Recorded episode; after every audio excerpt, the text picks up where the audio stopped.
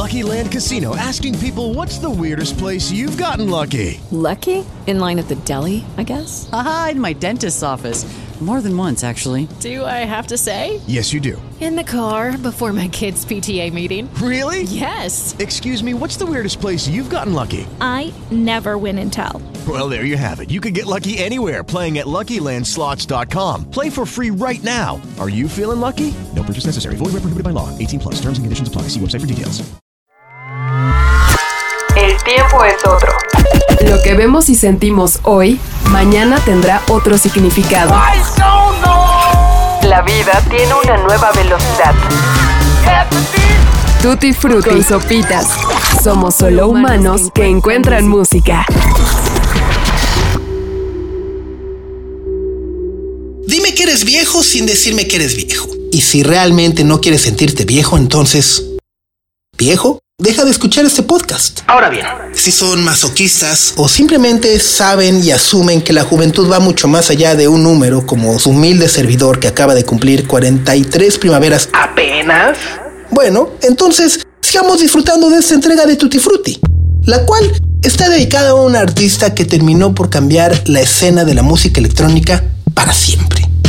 En este 2023, Play, el álbum más aclamado e importante en la carrera de Moby, cumple 24 años de haberse lanzado. Sí, se cumplen 24 años de aquellas fiestas, borracheras, atardeceres, raves y demás, escuchando body rock, porcelain, etcétera, etcétera, etcétera. ¿Ya les crujieron las rodillas?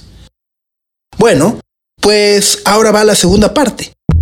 Porque hace cuatro años, para celebrar el vigésimo aniversario de Play, Ryan Didock escribió un ensayo para analizar y dar una nueva perspectiva sobre el papel que Moby ha tenido a lo largo de estas dos décadas del nuevo siglo en la cultura norteamericana. Y bueno, dice que Play fue un disco importante y considerado un hito para la electrónica mundial. Pero en realidad, también fue algo mucho más complejo. Su éxito comercial es incuestionable, pero muy pocas veces se ha analizado su aporte dentro del mundo del rap, del hip hop y más específicamente del sampleo, o el uso de la música de otros artistas para crear algo nuevo. El ensayo aborda Moby desde un contexto actual, el uso que dio a los sampleos como una dinámica de apropiación cultural y lo poco o casi nada que aportó a la cultura norteamericana. Es un personaje polémico por lo que hace y dice, pero también por el momento en el que entró en la escena musical. Pensemos por un instante qué sucedió durante el último lustro del siglo pasado. El grunge y el Britpop empezaban a decaer tras haber dominado la primera mitad de la década noventera. El pop ascendía a niveles estratosféricos y la electrónica comenzaba a tomar un papel de relevancia nunca antes visto. Las cosas nuevas siempre sacan de onda y la primera reacción humana ante todo es rechazar o atacar. El rock estaba peleando con el pop. El pop hacía lo suyo y la electrónica, ¿para qué lado iba a inclinarse? Parece increíble, pero así de básicas e infantiles eran las ideologías. Thurston Moore de Sonic Youth, por ejemplo, hacía comentarios despectivos sobre el techno y ponía una falsa máscara a toda la música electrónica. Decía que carece de autenticidad y de trabajo real. Moby, por varias circunstancias que incluso él mismo provocó, fue el blanco perfecto para el ataque desde ambos bandos, los raciales y los de género. Para el momento en el que lanzó Play en la primavera de 1999, la calidad y popularidad de la música electrónica proveniente en su mayoría de Europa era innegable. The Prodigy, los Chemical Brothers, Fatboy Slim y por supuesto Daft Punk habían llegado de manera definitiva a este lado del Atlántico para mostrar las nuevas posibilidades de la música. Ya que bueno, de este lado, los estadounidenses tenían puestos todos sus medios y canales de difusión en los hits que creaban bandas como Korn, Limp Bizkit, The Offspring, Blink-182 y hasta los recién nacidos Foo Fighters o Linkin Park. Claro, esto sin mencionar a la ola pop liderada por los Backstreet Boys, NSYNC, Britney Spears, Christina Aguilera y Jessica Simpson. Ah, Jessica Simpson. Pero Moby era distinto.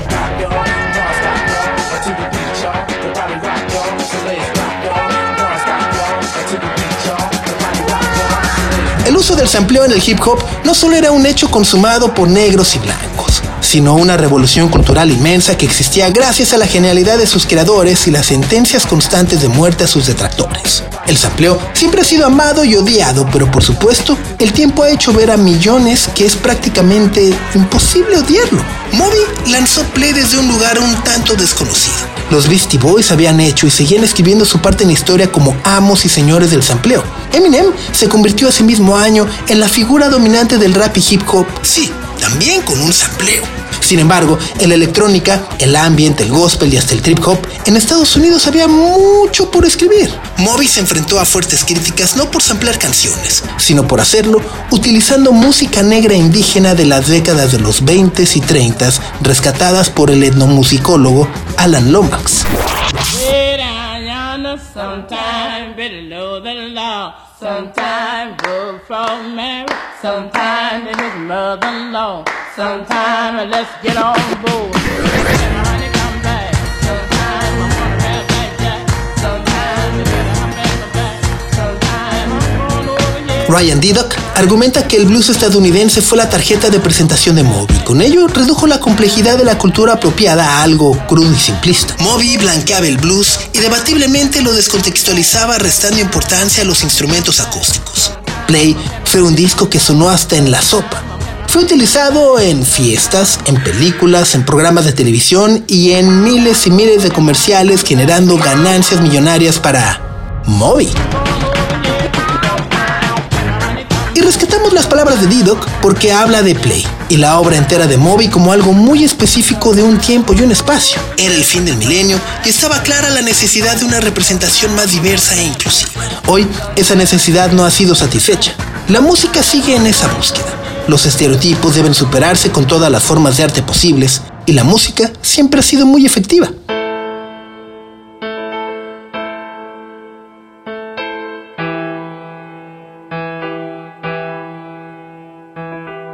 Transformó la música electrónica en los Estados Unidos desde su ángulo propio y una circunstancia muy personal.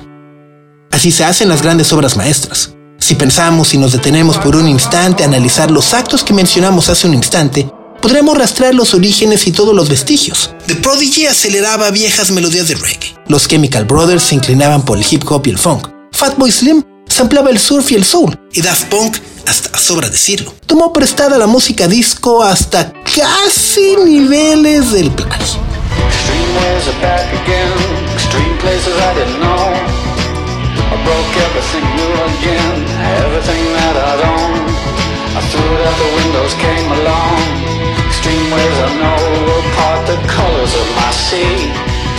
Perfect color me. Extreme ways that held me. That held me out late at night. Extreme places I had gone. But never seen any light. Dirty basements, dirty noise, dirty places coming through. Extreme worlds alone. Moby a lo largo de su carrera ha creado capas de electrónica con un ambiente espiritual e ideológico fuerte. Independientemente de lo que se le haya acusado durante todos estos años, tiene un compromiso artístico y de vida con los derechos de los animales, el cambio climático y la constante renovación de la tecnología que utiliza. Ha hecho que las voces indígenas de su país sean reconocidas en todo el mundo a pesar de todo y de todos. Es un tipo inteligente que escucha, argumenta y contraargumenta con amigos, colegas, periodistas y detractores porque genuinamente está preocupado por todo lo que nos sucede como especie y lo comunica a través de sus canciones.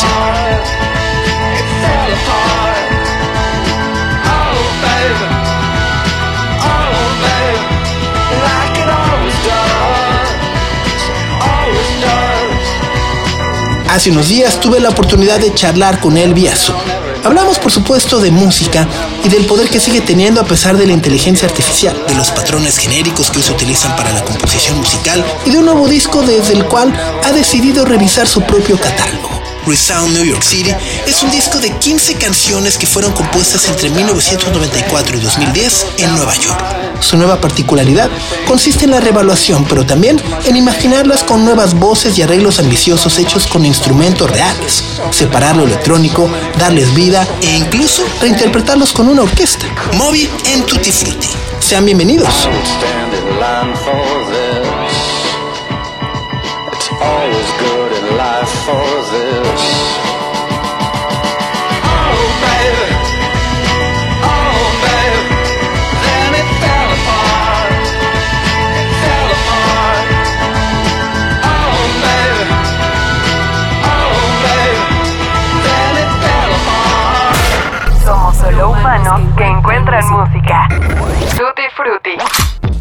Años, cuando estábamos enfocados en sobrevivir en plena pandemia, llegaron y se fueron muchos discos que honestamente no registramos.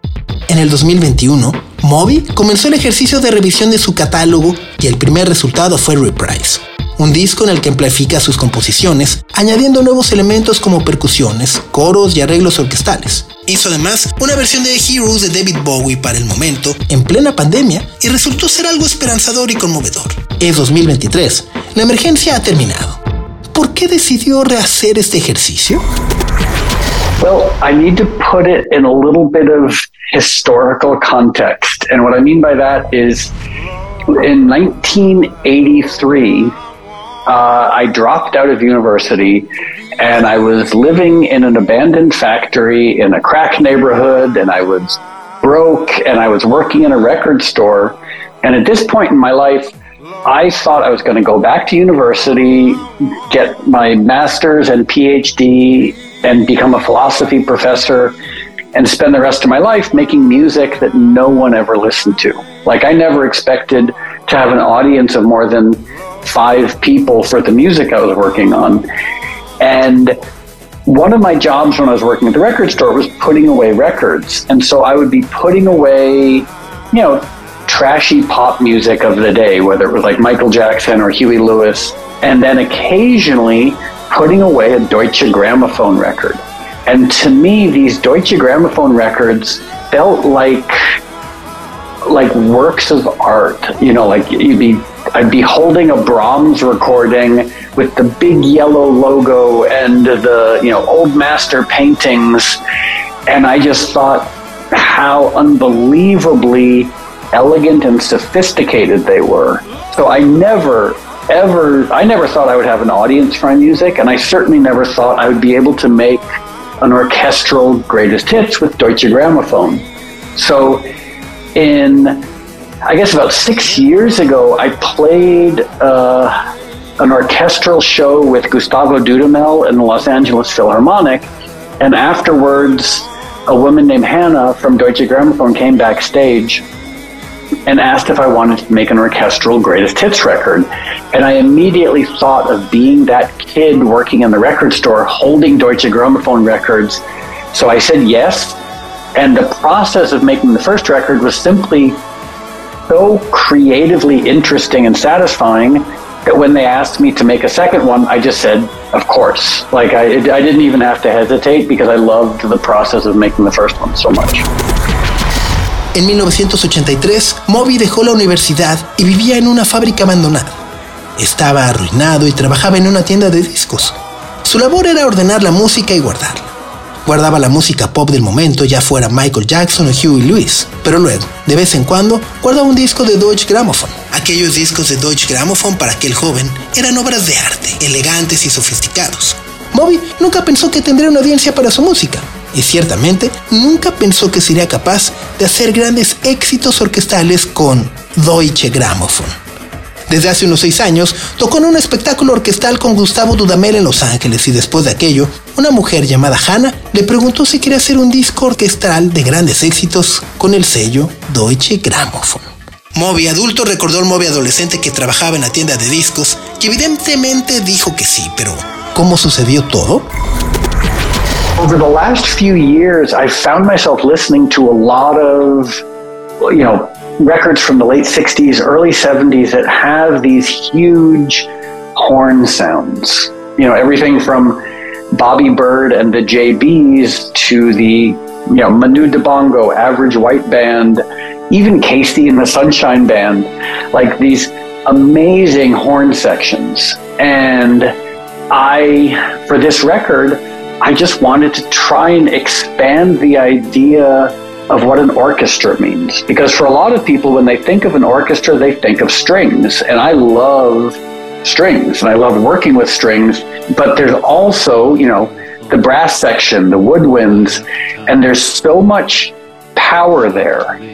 You know, there's so much impact and dynamic strength that you get with horns that I really wanted to try and include you know like include that in this record because honestly I'd never I'd never worked with horns before and so it was just sort of like a creative challenge I gave myself like how can I how can I create these big powerful horn sections considering I'd never actually worked with horn players before.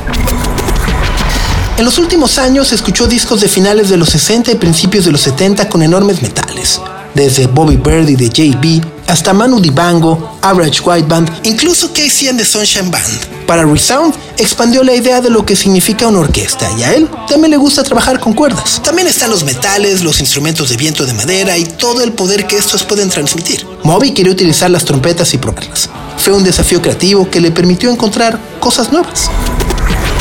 For me, the you know who I was when they were written, and where I was, and what was I going through, but also what was what was happening in the world. It's a fascinating use of memory and a fascinating use of nostalgia to not just revisit the past because it's familiar, but like the question of what can you learn? Like, you know, what what what was my perspective then? What's my perspective now? And is there anything to be learned? And honestly, I mean, I'm still sort of figuring out what those lessons might be. And and in terms of music, I mean, there's one other aspect of it. It's like in the 90s and the early 2000s when I was making records, I made all my records in my bedroom, basically. And I you know, I had grown up playing music, but I never had any education around engineering or producing. So I just sort of had to figure it out while I was doing it. And as a result, a lot of those early records are sonically very naive because, you know, just one guy in his bedroom making music. And so I did appreciate the sort of, the more sort of, you know, professional approach to production and engineering that I could do on this record and the last one. I don't even know if that's interesting to anyone, but there's just something really nice about making a record and having it be sonically very established and you know to, to have it simply sound great where some of those old records I listen to them and I really feel like I did a terrible job as a producer and engineer. Con Resound New York City, Moby visita el pasado y lo que para él resulta muy familiar. En términos musicales, durante los 90 y principios de los 2000, Moby hizo discos clásicos. Todos desde su habitación y sin ninguna educación en ingeniería o producción. Averiguaba y aprendía todo sobre la marcha. El resultado, según narra, son discos que sónicamente suenan muy ingenuos, pero a más de 20 años de distancia siguen siendo brillantes. Resound New York City es lo opuesto, producción profesional y experiencia. Pero la nostalgia puede ser peligrosa. Es importante conocer muy bien nuestro presente y hacer todo lo que está en nuestras manos para crear algo mejor. Porque el futuro también se ve difícil, ¿no?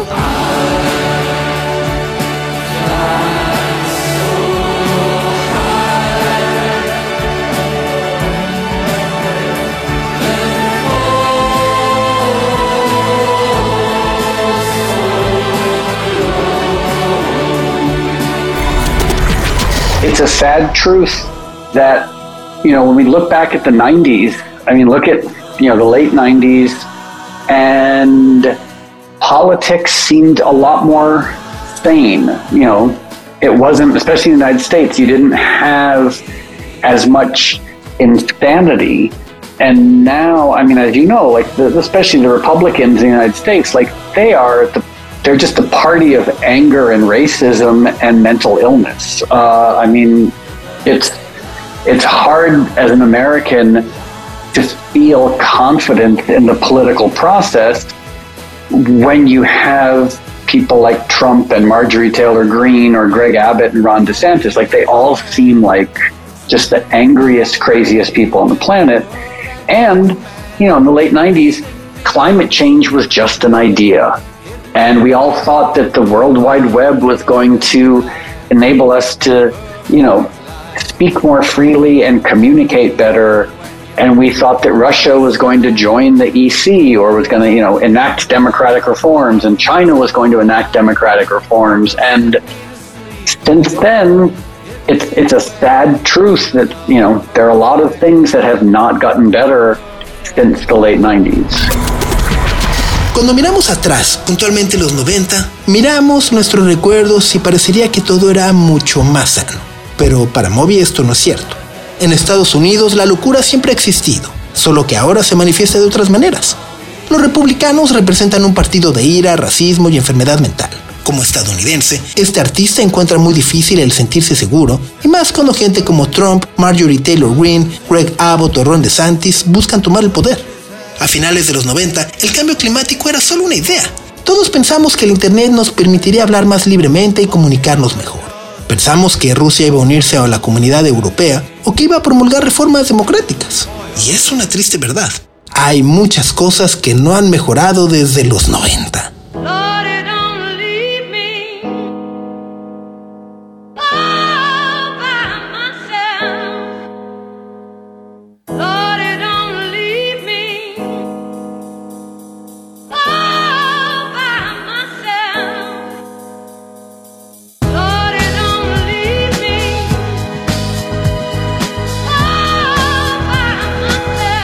Otro lado, la inteligencia artificial es una verdadera preocupación para nuestro futuro como especie y como seres creativos. ¿Qué piensa Moby sobre la música hecha con inteligencia artificial? Uh, you know, I'm I'm very I'm both fascinated by it and afraid of it and a little bit excited by it.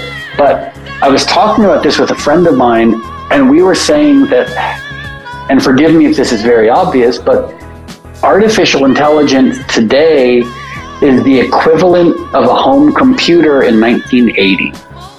You know, it's just the beginning. I mean, you think of like, I remember I had a, a, a, girlfriend in the early 80s who had the first home computer I'd ever seen. It was one of those early Apple computers. And like, I thought it was so amazing that it played chess and that she could type something on it, put it on a floppy disk, take it to her school printer and that it would print out something that she had written on the computer. Like I just thought this was magical.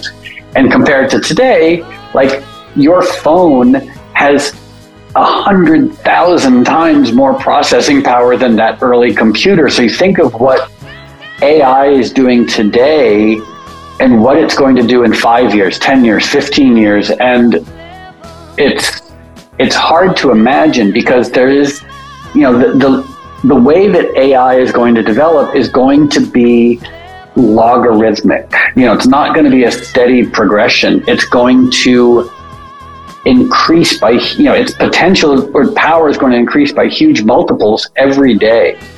And that is I understand why so many people are concerned, not just about music, but about our species, about information, about everything. And I, I find myself, I don't know if you do this, but I find myself looking at the world around me and just sort of like wondering, like, what are the things that AI can't touch? you know, like, and it comes down to biological reality. It comes down to physical reality. Like AI can't touch trees. It can't touch puppies. It probably can't touch my morning smoothie. You know, it certainly will touch the news. It will touch music. It will touch media. But you know, I find myself really appreciating the things like nature and mountains that AI can't have any, you know, that basically are not connected to the internet. Me fascina y me da miedo y me emociona un poco. Estaba hablando de esto con un amigo y decíamos eso. Y perdóname si esto es muy obvio, pero la inteligencia artificial de hoy es el equivalente a una computadora doméstica en 1980. Es apenas el comienzo. Recuerdo que tenía una novia a principios de los 80 que tenía la primera computadora en casa que había visto. Fue una de esas primeras computadoras de Apple. Pensé que era increíble que jugara al ajedrez y que ella pudiera escribir algo en él. Ponerlo en un disquete, llevarlo a la impresora de la escuela e imprimir algo que ella había escrito en la computadora. Simplemente pensé que eso era mágico. Compáralo con el día de hoy. Tu teléfono tiene 100.000 veces más poder de procesamiento que aquella computadora piensas en lo que la inteligencia artificial está haciendo hoy y lo que era en 5, en 10 o 15 años. Es difícil de imaginar porque la forma en la que se desarrollará la inteligencia artificial podría ser logarítmica. No será una progresión constante. Su potencial o poder va a aumentar en múltiplos enormes cada día. Entiendo por qué tanta gente está preocupada, no solo por la música, sino por nuestra especie, por la información y por todo. Yo me encuentro mirando el mundo que me rodea y preguntándome cuáles son las cosas que la inteligencia artificial no puede tocar. todo se reduce a la realidad biológica. La inteligencia artificial no puede tocar árboles, no puede modificar unos perritos, probablemente no pueda tocar mi licuado matutino. Sin duda tocará las noticias, tocará la música, tocará los medios, pero realmente aprecio cosas como la naturaleza y las montañas que básicamente no están conectadas a Internet.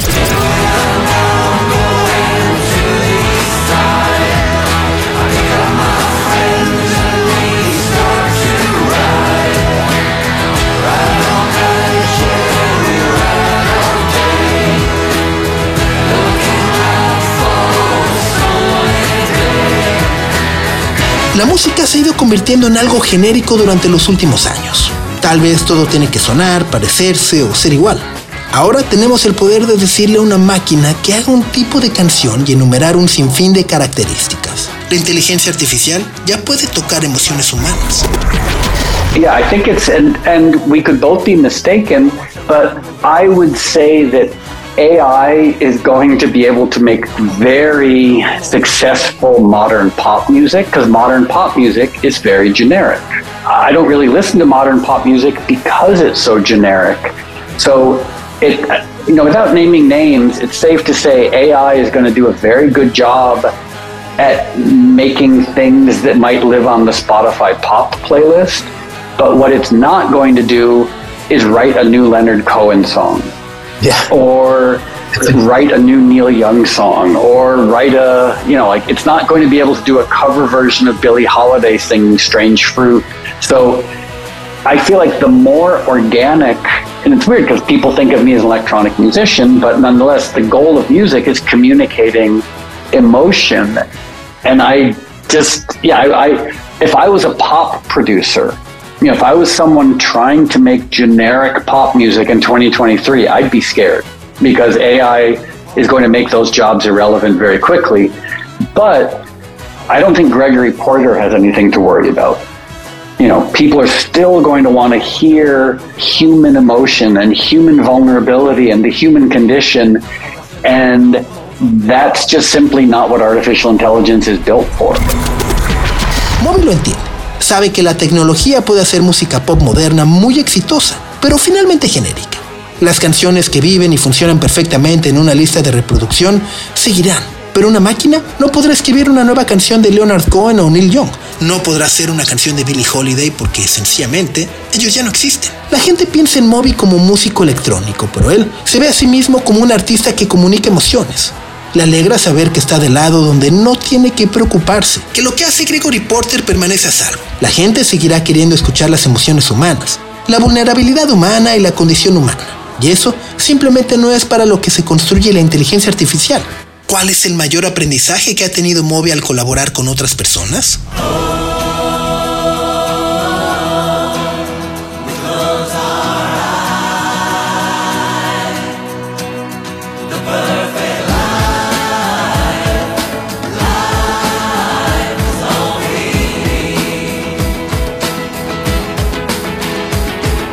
It's interesting because when I was very young, I didn't want to collaborate with other people. I wanted to be the greatest singer in the world.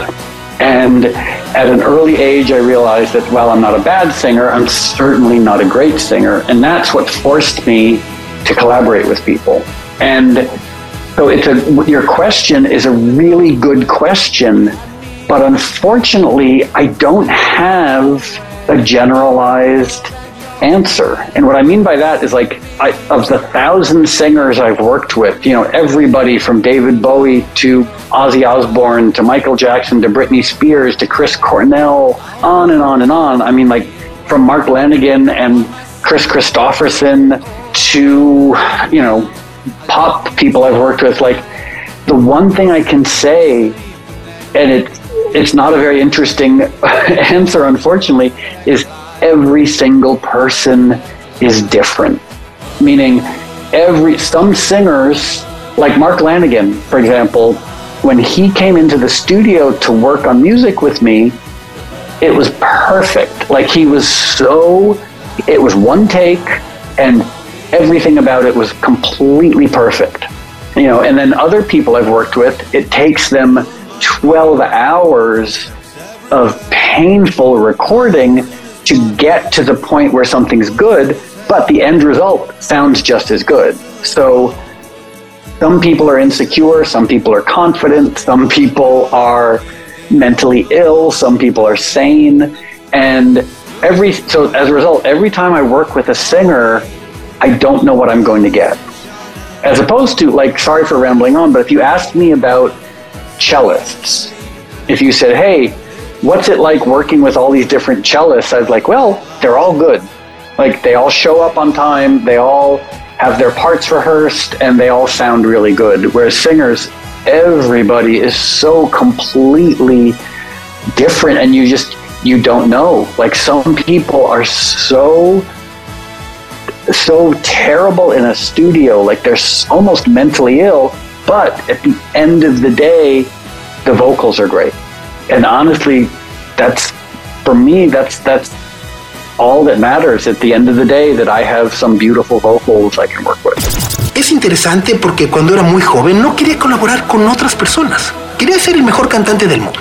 A una edad temprana me di cuenta de que, bueno, soy un mal cantante. Ciertamente no soy un gran cantante. Eso es lo que me obligó a colaborar con la gente. Tu pregunta es buena, pero desafortunadamente no tengo una respuesta.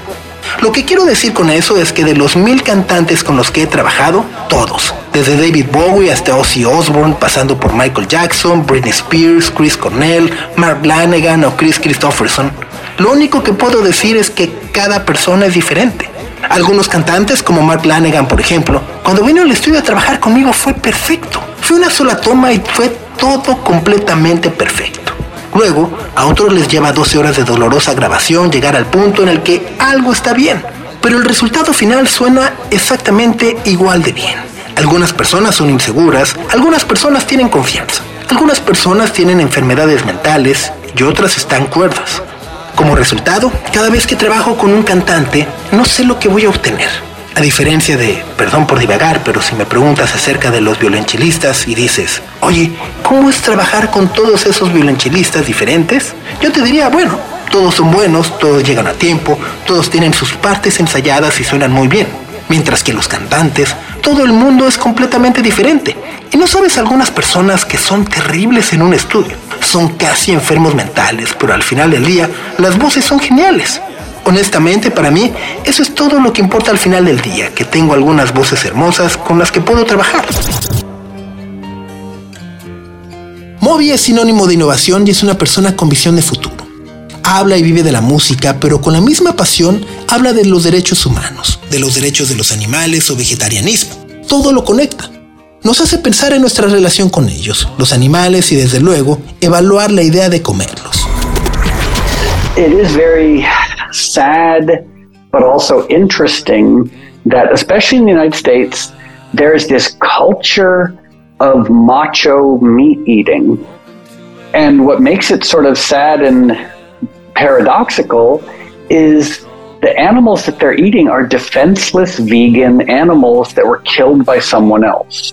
You know, like a cow is the most innocent creature on the planet. The only other more innocent creatures are rabbits, pigs, lambs, and chickens, you know, um, sheep and chickens. So, like these innocent animals who don't know how to fight back, that somehow these macho guys think it's macho or manly to eat a defenseless vegan animal that could never fight back. To me, it's kind of sick. And in the process, the food that they're eating causes heart disease, cancer, diabetes, obesity, erectile dysfunction, etc. So you could argue that like the least manly thing on the planet is actually eating a vegan animal that makes you sick. Moby habla con convicción y conocimiento de causa. Habla en defensa de los animales y su inocencia ante un mundo que los masacra día a día. Habla de las consecuencias de consumir estos alimentos y las múltiples enfermedades que generan. Cáncer, diabetes, obesidad, fallas cardíacas y un gran etcétera. Desde su posición de artista, trata de cambiar y mejorar su entorno. I don't have any touring planned. I might do something in the future, but I it, it would have to be to benefit a charity or something. Like I don't really want to just be another musician touring to make more money. Like that seems there are enough people doing that. I'd rather try and use a live show as a way of trying to do something good. Um, and regarding being a, a vegetarian or a vegan or trying, I always remember um, a quote from Voltaire that Obama paraphrased in his inaugural address. He said, Don't let the pursuit of the perfect be the enemy of the good. Like someone who exercises five minutes a day is definitely doing better than someone who doesn't exercise. Even though five minutes a day might seem like might not seem like much, it's still there's a there's a lot of benefit in even just making the effort. Por el momento no hace giras porque no quiere ser un músico más que toque solo por dinero. Si lo llegara a hacer, lo hará como herramienta para tratar de hacer algo nuevo. Y con respecto a ser vegetariano, o al menos intentarlo, termina con una cita de Voltaire que Barack Obama parafraseó en su discurso inaugural. No dejes que la búsqueda de lo perfecto sea enemiga de lo bueno. Hacerlo un poco mejor definitivamente es algo bueno, incluso si no es necesariamente perfecto. Alguien que hace ejercicio 5 minutos al día definitivamente lo está haciendo mejor que alguien que no hace ejercicio. A pesar de que 5 minutos al día no parezcan mucho, aún así es, bueno, hay muchos beneficios incluso al hacer el esfuerzo.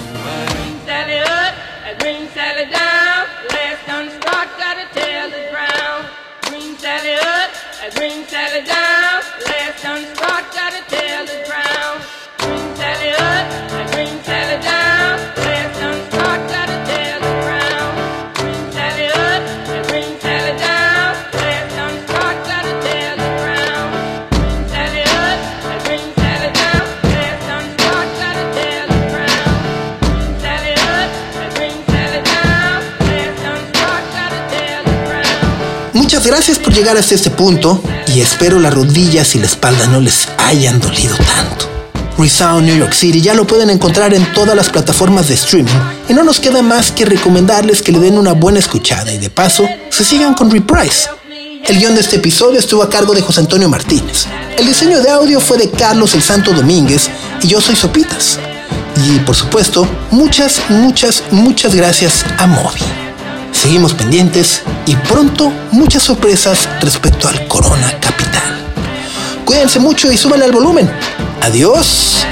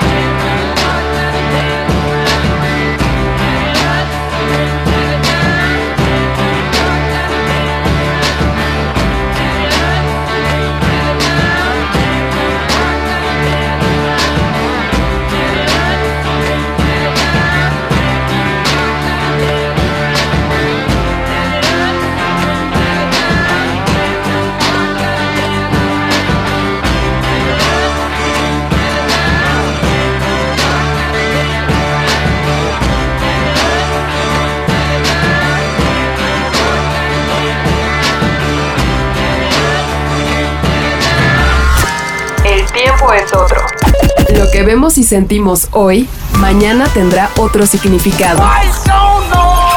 La vida tiene una nueva velocidad. Tutti Frutti y Sopitas. Somos solo humanos que encuentran música.